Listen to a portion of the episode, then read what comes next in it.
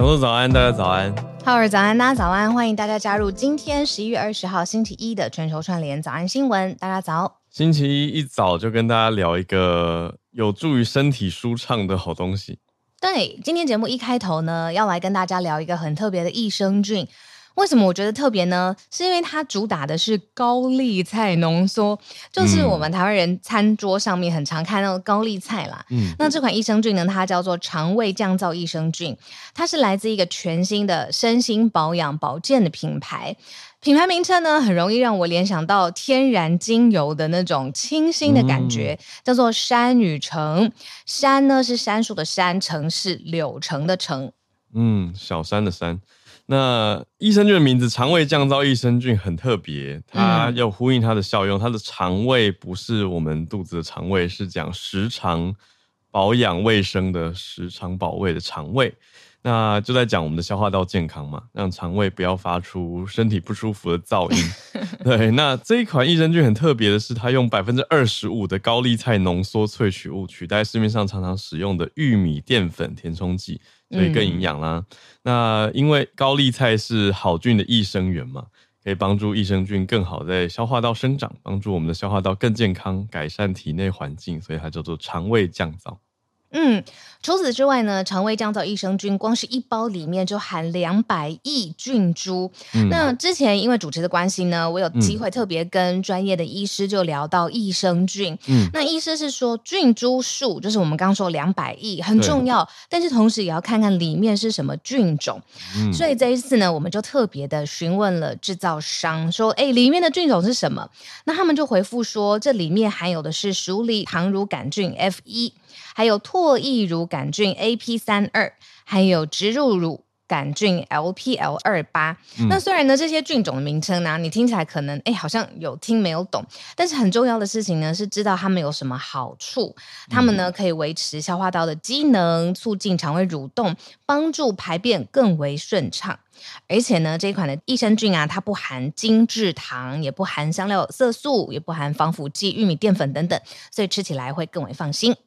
哦，这个很重要，嗯，没有再没有再添加糖。那我再补充一下，益生菌里面我们刚刚讲的高丽菜浓缩啊，他们特别是跟台湾小农种植的有机高丽菜合作，所以难怪吃起来的味道很特别，因为它是我大多吃到都是那种乳酸菌的口感嘛，可是这个益生菌它是咸咸的，对，而且吃得到天然纤维的感觉，一吃你就会觉得啊、哦，还蛮特别，蛮健康，它是偏咸的口感，大家可以试试看。嗯那另外呢，我想要画一个比较不相关的重点，就是呢，这时候拿到益生菌啊，我内心就默默觉得说，哇，它的。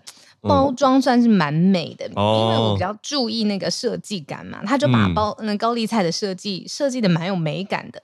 嗯、那在这边，如果你也想试试看这款以高丽菜浓缩主打的肠胃降噪益生菌，欢迎呢到节目的资讯栏了解更多。而且呢，第一次购买可以折抵一千元，所以记得结账的时候要输入专于属于你们的优惠代码哟。好，那我们就。请大家再到 Podcast 的资讯栏去看更多资讯，一千块哦，可以折一千块。对呀、啊，蛮多的。对啊，好，那我们的社群新闻要跟大家聊周末发生很多事吗？这周末也太炸了吧！太多了。对啊，太多事情了，同一天呢。多到我们礼拜六都在，甚至讨论说要不要开一个临时的新闻房。对，我就在工作群组跟浩尔讲，都说好啊。如果我们两个同时那个工作魂燃起，就是新闻魂燃烧的话，我们就随时来开快闪房间也 OK。但是因为浩尔就很贴心，我周末的时间通常我们两个也都需要好好修生养息，可以这样说吗？嗯、对啊，真的。对啊，而且这新闻都子弹还在飞，每一件都在飞耶。对啊，你说蓝白合不合？还是变蓝白拖，大家就说很拖，歹戏拖棚嘛，很拖，还是 Sam Altman 也还在飞，还在飞，就很突然。哎、欸，我觉得这一题可以抓跟你聊，就是说，嗯，一个很正式的董事会的新闻稿啊，我觉得在美国文化，嗯、尤其是语言的语境使用上面。说他不老实，或是就是没有 consistency candid，这个就可以直接讲出去了。可是我觉得在在中文当中，他如果没有解释说，对中文的世界里面，他如果没有解释说，只说他不老实，我觉得大家会没有办法接受。太多啦，这这周末放出来消息，很多大家都哈哈哈，哎，可能时间不够讲羽生结弦，他的离婚原因也很多人哈哈哈，就是不想爱妻被狗仔队拍，是不是？对，说法上是说，因为他太太是非荧光幕前的人物，嗯，可是因为婚后他们结婚一百零五天，但是这期间实在是太多很多民间的骚扰啊等等，嗯、所以不堪其扰的情况下，他们就决定要离婚。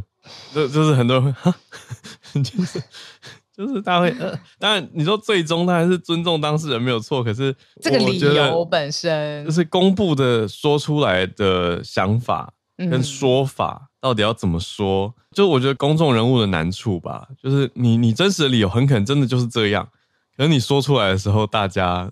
的反应。就会 second guess，觉得嗯，真的是这样吗？对对对，这是公关考量，公关考量，所以就是怎么说才会让大家听起来觉得哦，很能够理解，甚至你说公关上能够加分，而不是变成扣分感，那又是另外一个难题。那又扯回来，我就觉得那个董事会的那个 fire 说老不老实的那个，对，老不老实，我就觉得看到最后有一点扣分，我不知道为什么。你说写不老实这个感觉？嗯，就是好像因为后面一直子弹在有新的资讯出来嘛，啊、那我就觉得第一次的这个新闻或者是对外宣称的资讯上面好像不够多，又又点扣回来。然后、哦、你说董事会讲太少，董事会讲太少了。嗯、对啊，蛮多人在批评董事会的。嗯，观感上面就会觉得好啊。那既然你要这么大刀阔斧，一刀走到绝境，那你也至少给大家一个清晰的理由。对，那问题是 Sam Altman 后来又新的消息是他可能会回去，而且很多员工还嚷嚷着说要跟着他一起走，带兵离开嘛，就是原来就是要威胁 OpenAI 说，那我们好，Sam Altman 走了，会带兵离开这样子。对啊，太多面向了。嗯，好，那我们其中这两题其实都放在我们的四题选题当中，所以待会可以跟大家详细讲。好，我们今天第一题要讲一下 APEC 上个礼拜如火如荼展开的 APEC 终于落幕了。那领袖们共同的目标，他们是说要来改革 WTO。好，就是世界贸易组织。好，那我想画画、嗯、重点画在跟台湾有什么关系？因为过去台湾跟 WTO 之间的关系很绵密嘛。对，那也会讲到拜习，就是习近平有讲到说，嗯，不会攻短期内不打台湾。他直接说了。哦，有说哦，有说。那 那拜登当然也有一些相关的回应，我们就一起来整理吧。这当然都是画在重点里面。好，第二题就是台湾大选的蓝白合不合？目前不合卡关，那是今天二十号开始可以登记，但是最终登记截止日是礼拜五吧，所以还很难说。那第三题是 OpenAI 的执行长 Sam Altman 他就被董事会开除嘛，而且是无预警的，在礼拜五放出消息，台湾时间的礼拜五就放消息。那周末就变得很忙，因为各方的风声传出啊，等等啊，那甚至很多人在担心的是说，这个市值。估到八百亿美元的超大公司会不会在一个周末之间瓦解？嗯、那后来传出很奇妙的消息，让大家有点看不懂。就是、很多各方消息。对啊，嗯、当初上次董事会里面发起要把他赶走的人还留爱心，我想说 这是什么什么在演哪出？好，那还有还有，因为他是被 Google Meet 的一个会，他临时被约上去，然后就被上视讯开除他。然后大家就会说，以后不要随便接受一个 Google Meet 直接上线。你说先说自己没空吗？对啊，先说自己没空，搞清楚这个会在开什么再说啊，大家。哎哎，好啊，我们就第四题讲完。嗯，第四题等一下讲的是巴黎在讨论说要来打造步行者天堂，听起来好像也还不错。呃，放在第四题比较轻松愉快一点，我们就先从 APEC 重点整理开始嘛。好，一个场边呃，不能算场边了，但是对台湾最重要的事情就是 WTO，我们待会来说。但是我觉得这个周末我看到。最重要的事情是拜习两个人会晤了，见面的时候真的是有谈到台湾的议题。嗯、那我觉得美国他并没有太跳跃的思维或者是表现，他的确还是维持美国在外交场合一路以来会有的所谓一中原则。只是一中到底是什么一中，现在大家其实也了然于心，我们已经很有新闻素养了。那一中要中国就整晚拿去代表自己，这 OK，反正台湾也是台湾，中国是中国。反正有这样子的诠释空间啦。美国还是站在一中原则的大框架之下，嗯、但是到底台湾跟中国的关系会是什么？习近平倒是主动有说出，短期之内不会。攻打台湾，那如果要统一的话呢？他是希望是和平统一，但是他当然有提到武统的几个，就是如果真的要出兵武统的条件等等的。那也就是说，台湾的这个问题就正式的浮上了两个人之间的谈话的内涵当中。但最主要的事情是，习近平说短期之内没有想要战争，没有要破坏区域和平的计划。对，这个资讯来源是美方的官员对外的说法，说的是习近平他。直接会中提到说，有说法是美国有很多报告里面讲到说二七或者三五，嗯，可能中共会采取军事行动，嗯，但他说没有这样的计划，没有人跟他提过这个计划。那拜登是说强调的重点是台湾海峡的和平稳定是重要的，嗯，那特别的是，嗯，你说就是要习近平尊重台湾选举的进程啊，对，这是拜登希望习近平。呃，能够做到的事情。嗯、那特别的事情是，习大大他在这个国际的场合已经这么明确的有讲到关于台湾的未来的时候，诶，中国自己的媒体，尤其是微博或者是社群媒体大的官媒，诶，反而没有提到，就是他对台湾的计划。有一部分我们之前的早安新闻的专题有提过，就是说他对内凝聚，甚至是对军方的讯息，一直都是，诶，军方你们要随时都准备好哦，这个时间表就是。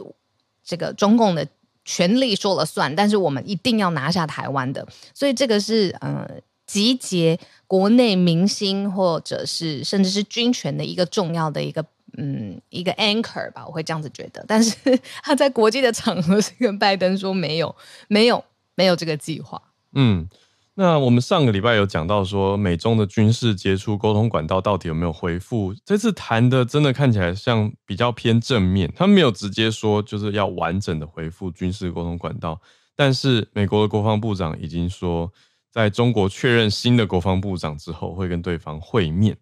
那拜习之间，他们则是同意说可以经常电话沟通，所以不是直接讲军事沟通管道，可是官方的沟通看来是。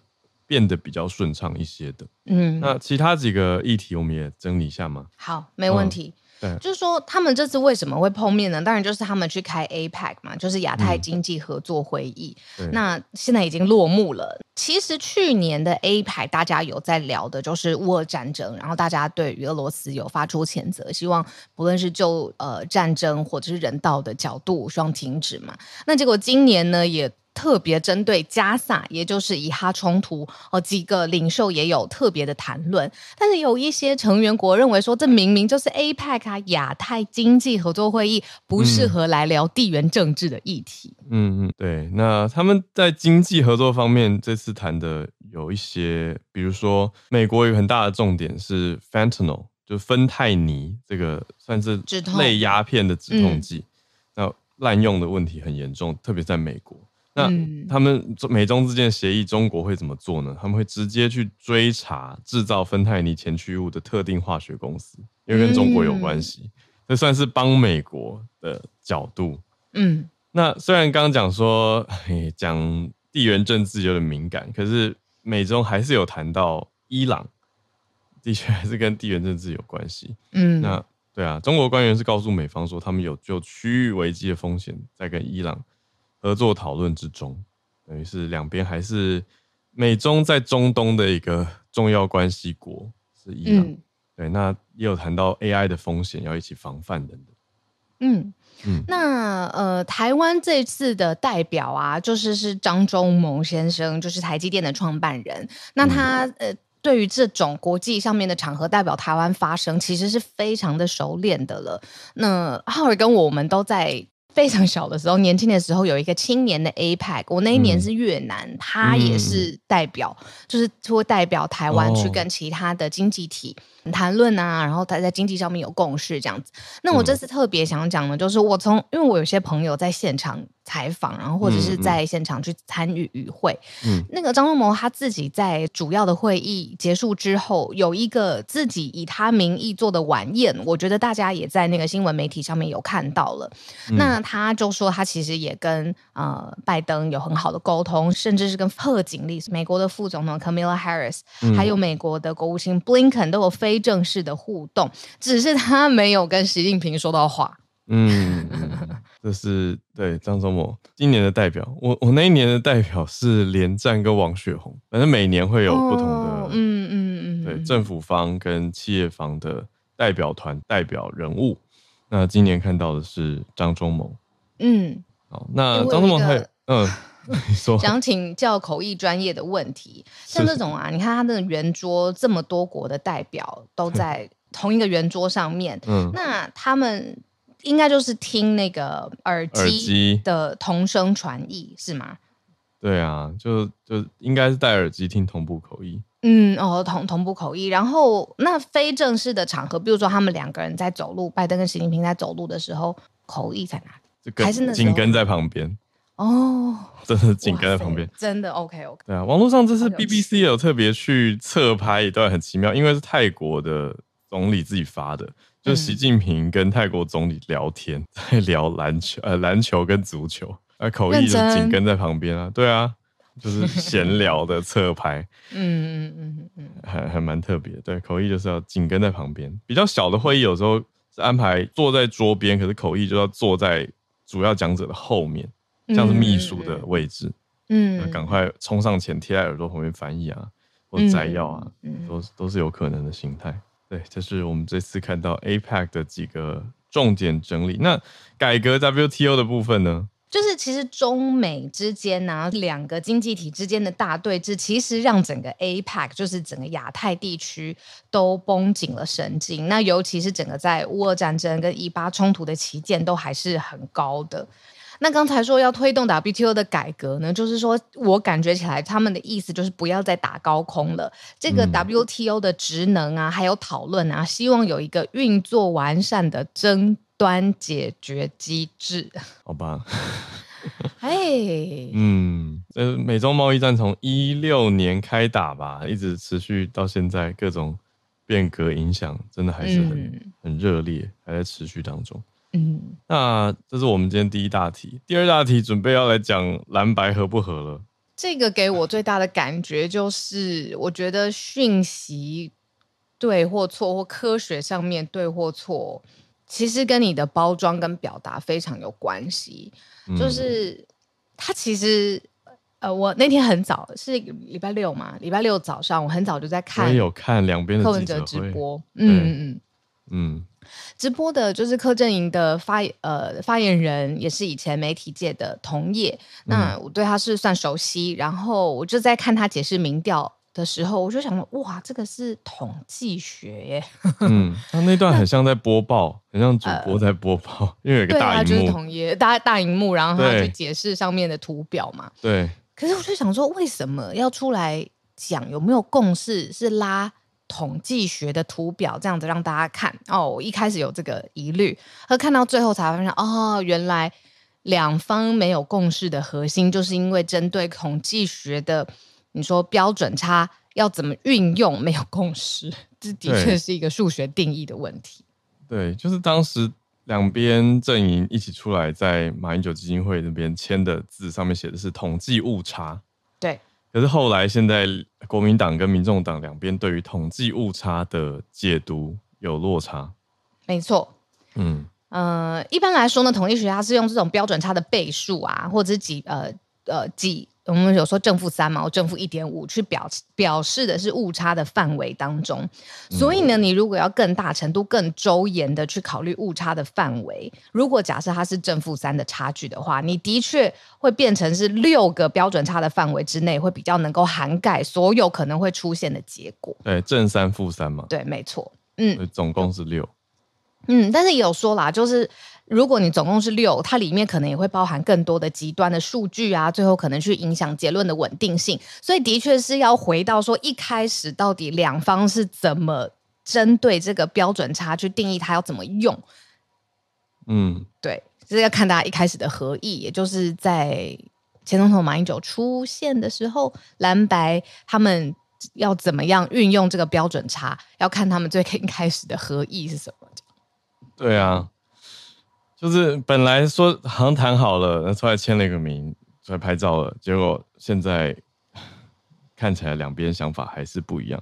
就是对于不只是这个标准，嗯，做统计误差的认定，还有包括哪些民调要采用，哎，对，嗯，对，两边也想法不同，嗯嗯嗯，因为好像还有最后一刻吧，就是接近要最后共识记者会让大家知道结果的时候，呃，突然间有新的民调跑出来了。那这些都是在就是柯文哲主持的记者会当中，呃，让大家知道的，就是哦，last minute 有新的民调，然后各方当然都有自己的，他们叫内参嘛，就是自己的民调之外，还有新的民调跑出来这样子。嗯，对，所以两边就在 僵持不下。那，那你觉得大家的情绪是怎么样的？我觉得情绪是。因为你你看啊，我们先简单拉一个时间轴。刚刚不是也说，民众党先办记者会，对，再来国民党才办。那可是我觉得半个小时左右，嗯，对，就是有一种哎，大家隔空这样来呈现呢。可是大家会先看先的那一方，然后看了以后就去开始意开始去反应了，就在网络上开始反应跟想。所以我觉得后来看看国民党怎么解释的，相对可能比较少。所以大家就会觉得说啊，民众党这样讲完，好像会有一个观感感受留下来的是说，是不是国民党要他们 double 啊？那怎么不太合理啊？啊对，啊对，怎么说？本来说让三趴就变成让六趴，我觉得很多媒体也这样下标嘛。然后最后留下来的印象就是国民党怎么这样贪得无厌感。对啊，你百年大党怎么这样子做？然后我就很期待，就是好，那如果你接下来马上开记者会，那你就给我一个简而有力的结论，或者是告诉我到底分歧的最中间到底是核心是什么？结果你知道，我听到应该是主席吧，就是朱立伦，朱立伦，对，他讲了一个公式，好像什么开根号，我觉得他讲的有点复杂。然后我整个我就觉得说，就是没有办法一句话听懂，对，结束了。嗯，什么开根号除以 n 都，然后我就觉得哇，星期六早上谁有办法？我同意，就是谁，就又回到我们刚刚说的那个，你怎么传递资讯跟大家 接收的 感受这一题上。所以，反正这个礼拜呢，就继续看吧。到底明年一月十三号就要投票了，现在谁选呢？还未定之天。不过有一个算比较有趣的，跟我们节目有关，倒是可以。略提一下，嗯，对，就是、可以，可以，就是呢，呃，民进党跟国民党都已经公布了不分区立委的名单嘛。嗯、那，哎，两边名单很前面都有我们曾经专题的来宾，在民进党的第二顺位，嗯，是沈博阳铺嘛，嗯，是我们之前做专题给 Premium Plus 还有 VIP 的听友听的来宾。那另外国民党这边推的第三顺位是科技界的朋友宝博士，大宝。对，葛如君，那就让大家哎，因为他前面我觉得蛮保密到家的，所以大家就我觉得有惊讶一下。对，那这都是我们采访过的专题来宾，哎，刚好在两大阵营的不分区立委名单上面，那排这么前面，基本上就是一定上的意思。对，没错。所以就会成为预计会成为立法委员。那民众党的说法是说，因为还没有协调完，所以他们就先不公布不分区的名单跟副手。嗯嗯，不过大家也很惊讶的是，黄国昌前立委呢，他应该啦，应该，因为民民众党还没有正式公布嘛，可是概念上，黄国昌应该会列在民众党的部分区立委名单很前面的安全名单当中。没错。好呃，我这边更正一下，嗯、我刚才说标准差口误是抽样误差，大家都是用同一的这个媒体的说法，对，统计误差在沟通。嗯。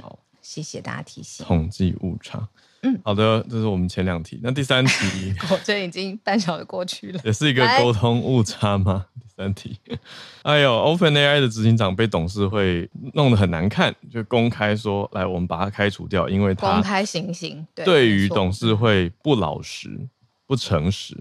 Not always.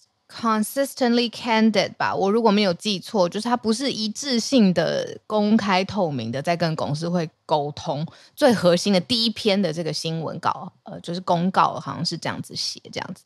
然后我看到那个，嗯，台湾的天下杂志啊，也反应很快。它有一个标题叫做“到底哪里不老实了 ”，Sam Altman 到底哪里不老实？写出了大家内心的疑惑。然后结果里面还是有很多就是四十呃。算理论吧，就是或者是消息捕风捉影，哦、因为媒体上面真哦，不是说媒体，社群上面真的很多，从他是不是 Me Too 啦，到他自己实行什么大的 AI 试验啊，然后董事会不知道，到他在发展 Hardware，是不是？嗯，董事会的声明原文是讲到说，董事会认为奥特奥特曼在沟通过程中一直不够坦诚。那阻碍了董事会去履行职责的能力，董事会不再相信他，嗯、就是对他不再 confident，不不觉得他可以继续带领 OpenAI。嗯嗯嗯，具体什么事情没有说这样子。对，呃，然后我们可能也是我们的共同朋友吧，就是会去查说，哦，那 Sam Altman 他是不是？股票，比如说在里面公司的股份是少的可怜，然后所以才会这样子忽然之间被轰就被轰出去了。那后来去查说，哦、哇，他好像持股真的非常低。但是我马上我有看到说，哎，OpenAI 根本从一开始就被定义成非盈利组织的，嗯、它的那个架构并不是一间商业的呃公司，所以这个股份的问题根本是一个假议题。那我看那一瞬间，看到非常非常多讨论的时候，我就很想问说，我们上一次这么高热度的讨论一个科技公司的 CEO 的去留是什么？那如果之前都没有，但是这一次会有，是不是真的各行各业的人都已经体悟到 OpenAI 或者是 ChatGPT 它对未来的影响程度真的非常的巨大？所以大家都在讨论说，我我我想要对这个 CEO 的去或留，或者是他这个人的品性，好像要要了解一下，要讨论一下这样子。嗯，而且跟着他一起离职的还有很多 OpenAI 内部重要，也没有很多啊，应该说直接。联合创办人也是总裁的 Greg Brockman，他也一起跟着这个职务，等于跟着 Sam Altman 一起离开啊。所以后来他他们离开之后，目前现在暂代 CEO 的是公司的技术长，叫做米拉啊，Mira Murati。那 Mira Murati 就是我刚刚说在 Sam Altman 的 X 推特底下留 蓝色爱心的人，这让更更让我觉得哈，到底是哪出？对啊，就是 Sam Altman 他离职，呃，被辞以后，他在自己的社群平台上面就发了短短的一句，写说他很爱他的 OpenAI 团队，嗯，这些 team，就突然有有点没头没尾的冒出一句，说我爱我的团队们，然后把他辞掉，米拉又在底下留蓝色爱心，大家就想说到底是什么意思啊？嗯，然后你知道我周末的时候啊，我还看到一个很好笑的段子，他说，嗯。自从 AI 以来，有 ChatGPT 以来，我们都讨论的事情是谁的工作被取代。没想到第一个工作不保的是他的 CEO。第一个，第一个工作被拿走的。对对对。哎，好烦啊！OpenAI CEO，对啊，无法反驳，无法反驳，但的确，哎，趣味的角度了。对，可是感觉接下来这两天一两天，马上又会有呃新消息了，所以。嗯，也不好再预测。不过以 我我个人是身为 OpenAI 的用户呢，我使用上是没有发生什么事情啦。就就很多人还是说什么，那 OpenAI 什么变慢啦，然后写大家写一些各种奇妙的趣闻，什么因为 Sam Altman 带着他的小精灵们一起离开了，以前都是他本人带小精灵一起回的，然后对董事会不够诚实，是有一整个房间里面都是回讯息小精灵。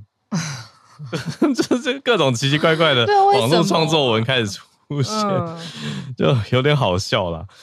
就就是大家在讲 AI，也是算是在有点在 poke fun at 啊 AI 的不透明吧。有有一点，有一点，对啊。嗯我我看到聊天室大家有在聊说，上一个大家对于这个一个 CEO 有这么高的关注程度是 Steve Jobs，可是我想的事情是这个程度时间轴有差别，就是 Even Elon Musk 他出现在公众的视野，然后大家变他讨论，其实有一个很长时间的铺垫，还有他的产品也很多迭代，很多公司。那你说 Steve Jobs 他之前 Macintosh 做了多久了？然后 iPhone 问世，他才变成说哇，大家嗯很重视的。对啊，还有中间离开公司很久。隔了好多年才回去这些的，可是你看 OpenAI 出来才多久？然后 Sam Altman 他现在就已经变成是哇，大家一起要聊聊到不行的人，好像他是我隔壁的 Sam。啊、我懂你意思，就是那个 热度的快速窜窜升，还有累积声量，真的是在过去，我觉得特别是在一年内，因为大概去年底开始 AI 变成一个热题嘛，那一直延烧到现在。这个 AI 题好，再看，那 我们最后一题。轻松一点，巴黎轻松一点了，回来了，缓和了，缓和了。突然觉得这一题好小，就是，然后巴黎说要做步行者天堂，OK，好过。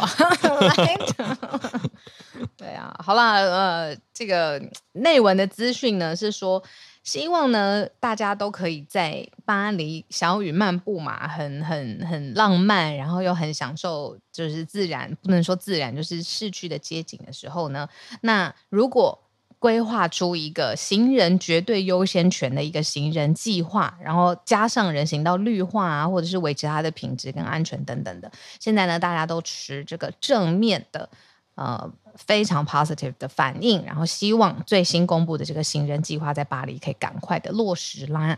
嗯，让我想到我们之前在早安新闻选过一题，是在讲巴黎的电动滑板车。嗯，就是说可以随时租借嘛，就是一种共享经济的概念。可是也有人当时就有提到啊，就有一些人在讲说，到底要不要立法确认他的停车位置啊，呃，给他一些保障啊，等等。有一些人是反对的观感，就是觉得太混乱了，所以要管一下。那延伸到今年现在这一题讲的就是一个行人计划，其实就是要来整理巴黎的行人交通权益啦。嗯，有一些市民是把讲的很夸张，他们说巴黎的人行道就是一个战场。单车来自四面八方，行人再也没有优先权，这样很可怜。有这么惨吗？这个就是看行人的主观感受了。嗯，每天走的人应该感受是很强烈的。你说，除了我们刚刚讲电动滑板车以外，嗯、本来就有的脚踏车，也的确是还蛮普遍的。那大家在反映的就是，诶、欸，行人跟单车道之间的区划似乎不够清楚。嗯、他们就在讨论说，希望每一个区。巴黎很多区嘛，他们希望每个区都可以打造行人专属区，有点像是一个步行街的概念。那也要强化强调强化人行道的品质、舒适跟安全，就是要取消逐步的取消人行道上面的单车道，来避免单车道上面的车越越多开始散过来。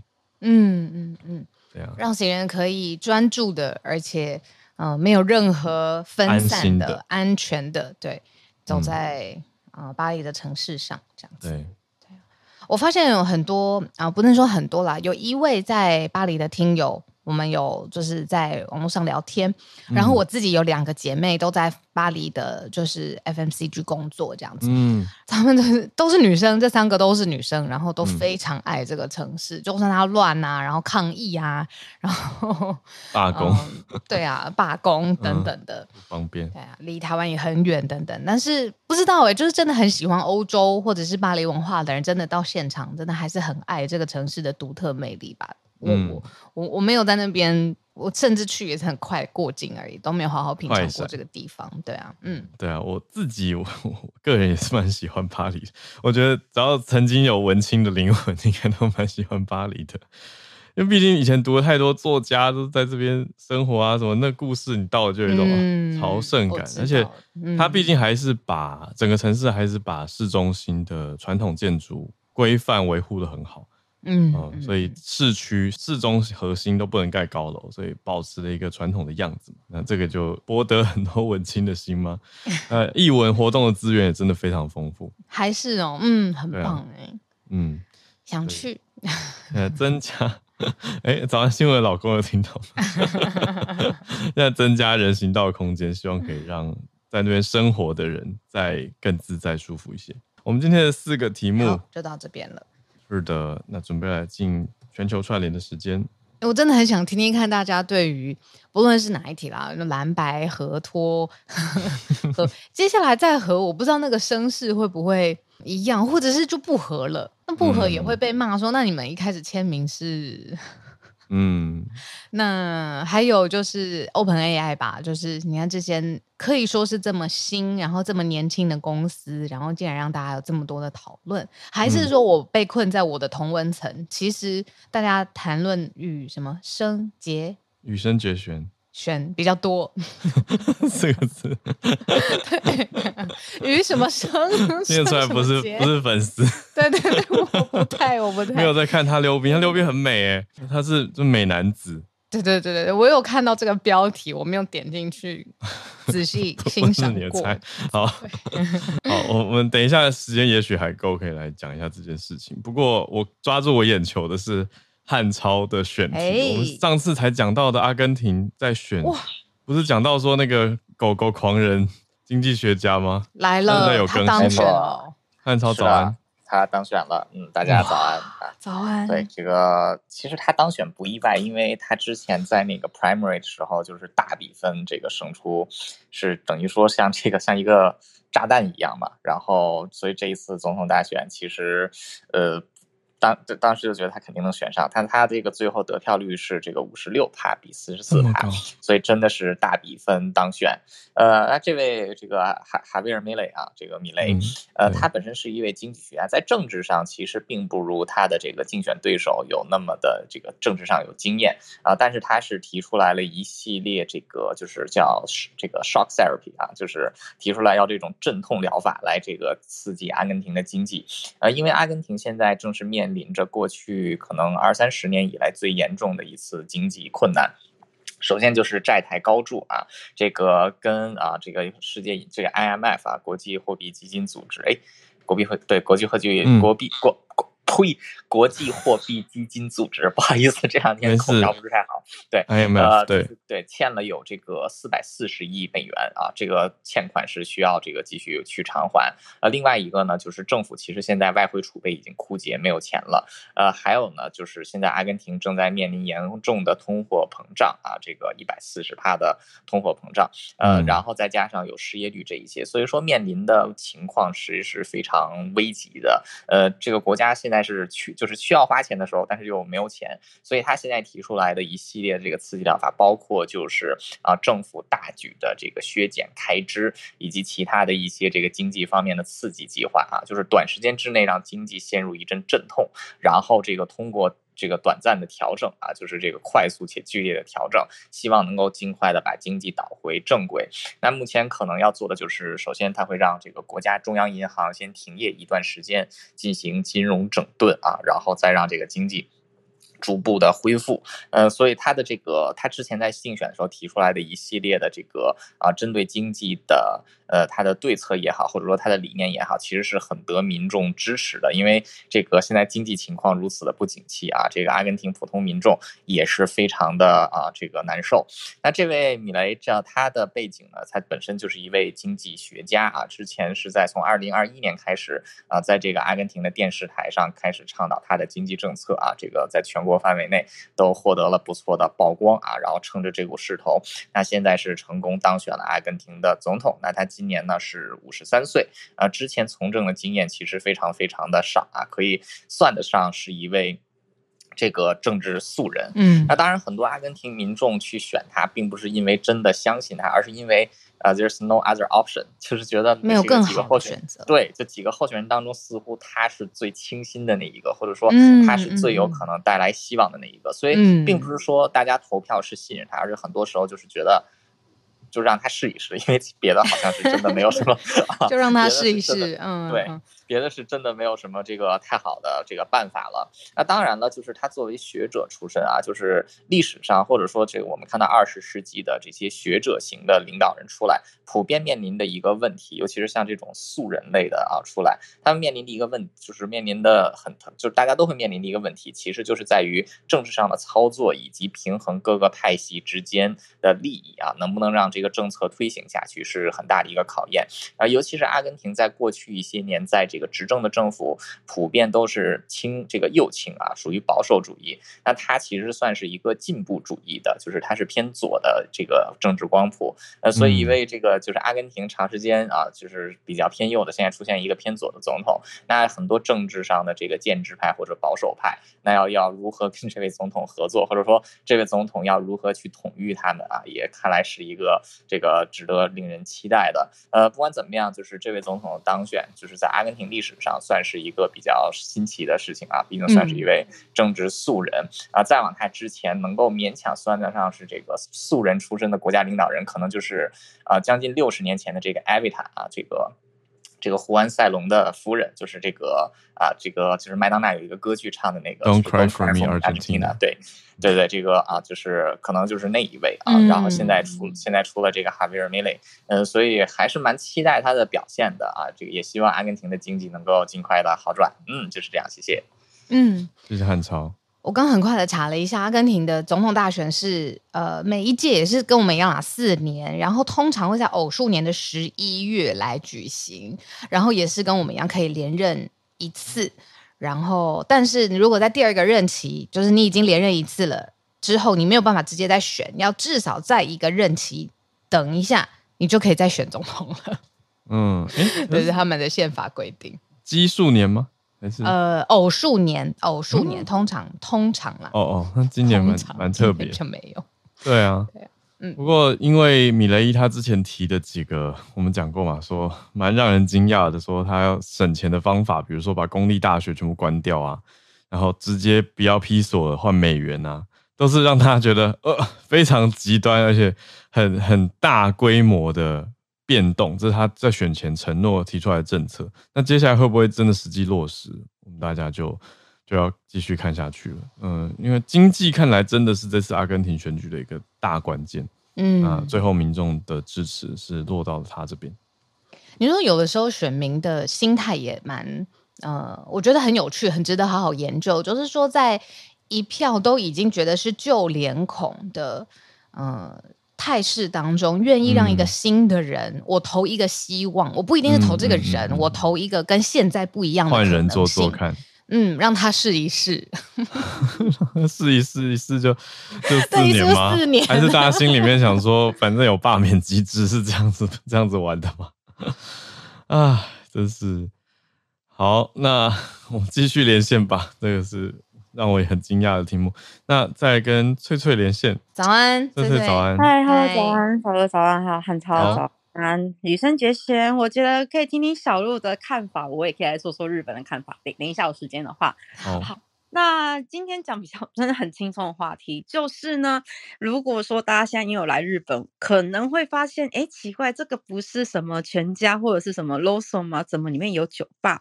就是其实、嗯、对酒吧。就是我也发现对，但是有好，那它就是呢，其实这个酒吧的名字叫做酒的美术馆，那它是由一个京都的叫做 NBG 的公司经营的，那他们原本是在二零一七年二月在京都市开设，但是一开始并不是在便利商店，然后他们就是开了一个酒吧叫做酒的美术馆，那除了就是所谓的嗯，我刚刚讲这种独立店面以外，它其实也会在车站跟机场内有，那目前已经有七十家分店，那主要是在京都、大阪。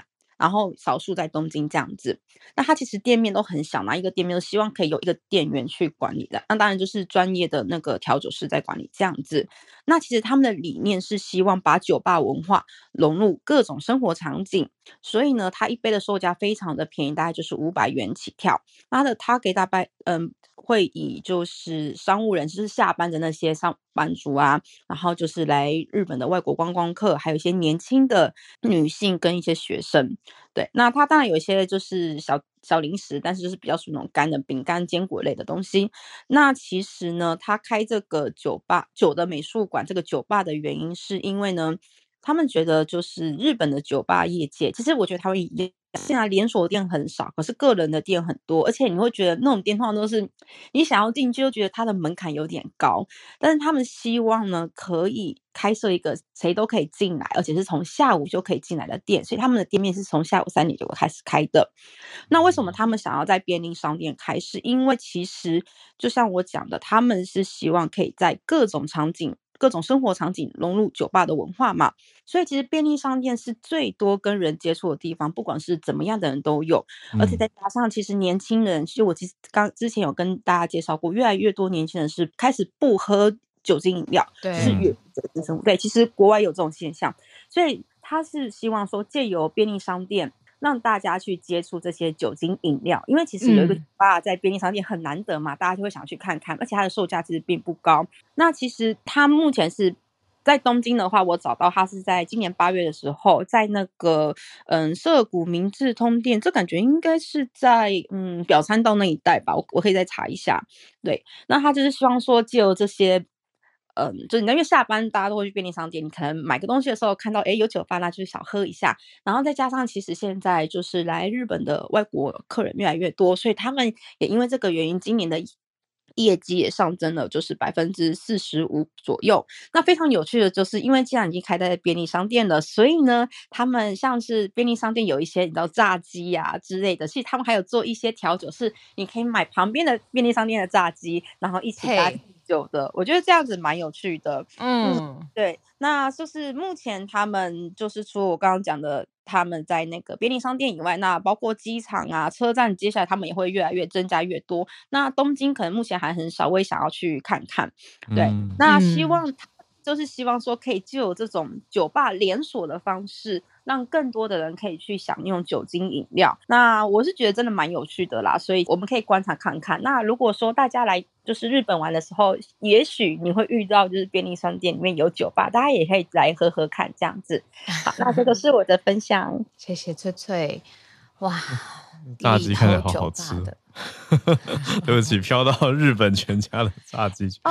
哦，我稍微他们的嗯，你们的热食真的很好吃哎，就是在便利商店里面的东西。对啊，啊，假如我我稍微补充一下，因为大家会觉得说，因为我一开始看新闻的时候，我会觉得说，哇，那个便利商店的员工又要计划成调酒师了。其实不是，是因为我们都会知道台湾的便利商店万能的店员。对。那其实日本的话，一般就是做做炸鸡，有些会做便当。但是这一个它不太一样，是它不是让便利商店的员工来做那个 bartender，它是有另外请人，就是由他们，就是真的是专业的 bartender，就是站点。对对对，所以没有说要调酒。再这样下去，我觉得便利商店员工真的会疯掉。对，所以对对，所以其实是有专业的人士来做调酒，这样。另外一个专区的概念，对，它不是直接跟平常的柜台连在一起。是的，所以他们的这个吧台会相对的比较小，然后容纳人数当然是比较少，嗯、但是就是可以大家让大家轻松站着喝一下，然后就离开的概念。哦，补充一下，便利商店里面再有一个快闪酒吧的感觉。是的。哇，谢谢翠翠。那羽生结弦呢？我们刚要来聊一下吗？我想知道日本人的想法 哎、欸，因为我只看到台湾这边网友的想法。嗯。台湾的网友是怎么想的？觉得台湾网友就是觉得哈，然后不能理解，而且甚至很多人都骂的有点凶。我就觉得也不用到骂吧，他们会写说什么、嗯、把婚姻当儿戏，我就觉得呃，就是人人家的生活，他们都决定了就公布出来，就也不用这样骂吧。对，但但这是我觉得台湾网友普遍看起来就是会觉得啊，有同情，也觉得说啊，这样的确是很不堪其扰，很可怜，还说有了解到说羽生结弦的太太真的有受到一些。网友恶意的留言，嗯、呃、就是因为太喜欢羽生结弦，然后觉得怎么有有人可以跟他结婚，就开始对这位女性充满了恶意攻击啊等等。大概是我在台湾这边看到的，我不知道日本。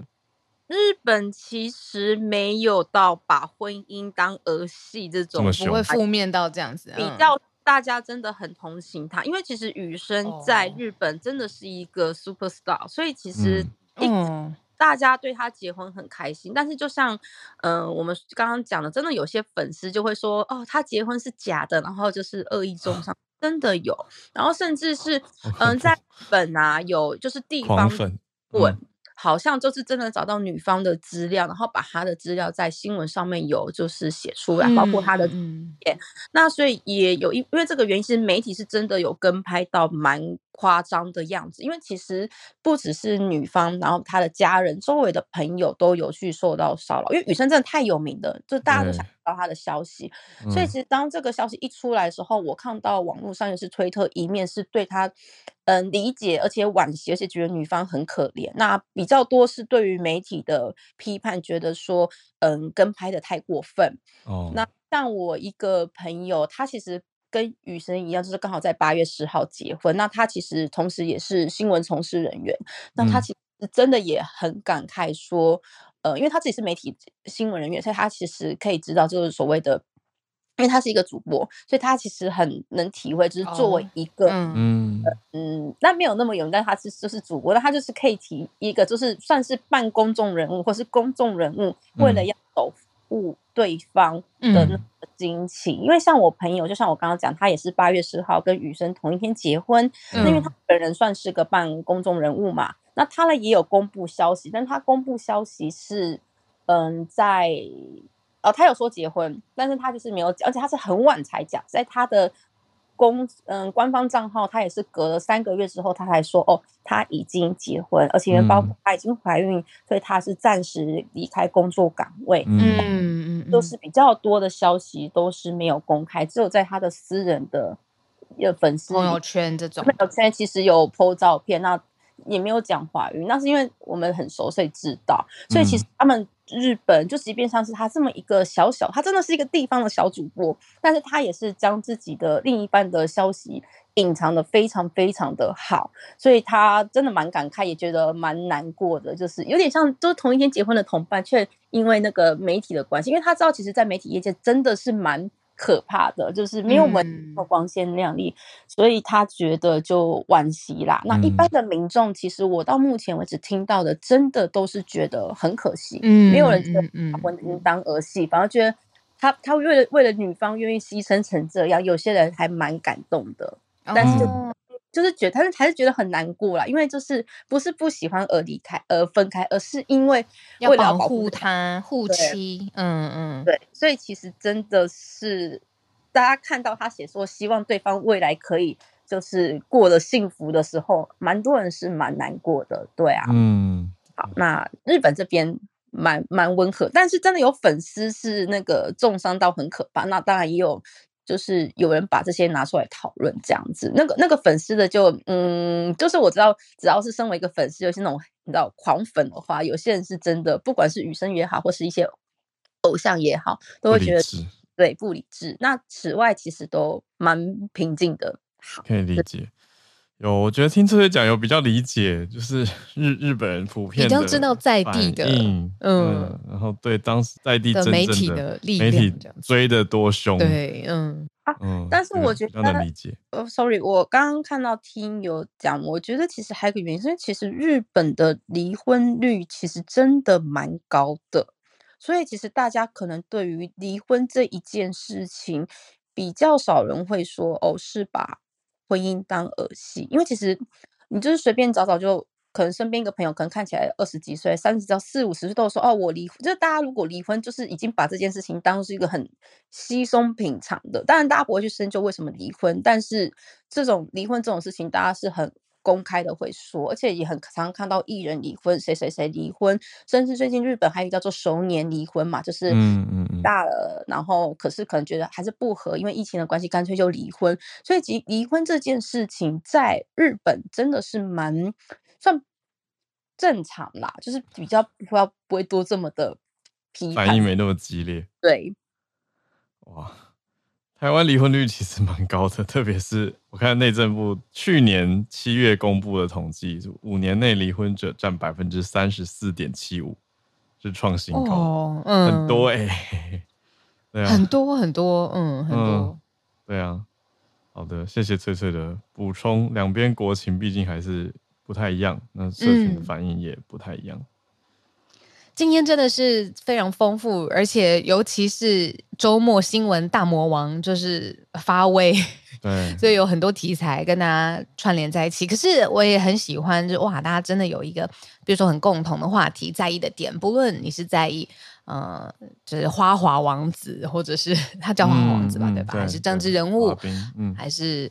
嗯，你说国际上面的大的组织，然后大的首领碰面，我们讨都同样讨论一件事情的感觉很好。嗯，对啊，真的是有全球串联成功啦！谢谢汉超跟翠翠今天跟我们连线。那我们今天的串联在这边告一个段落，明天礼拜二早上八点再跟大家准时连线哦。嗯，明天跟大家见面。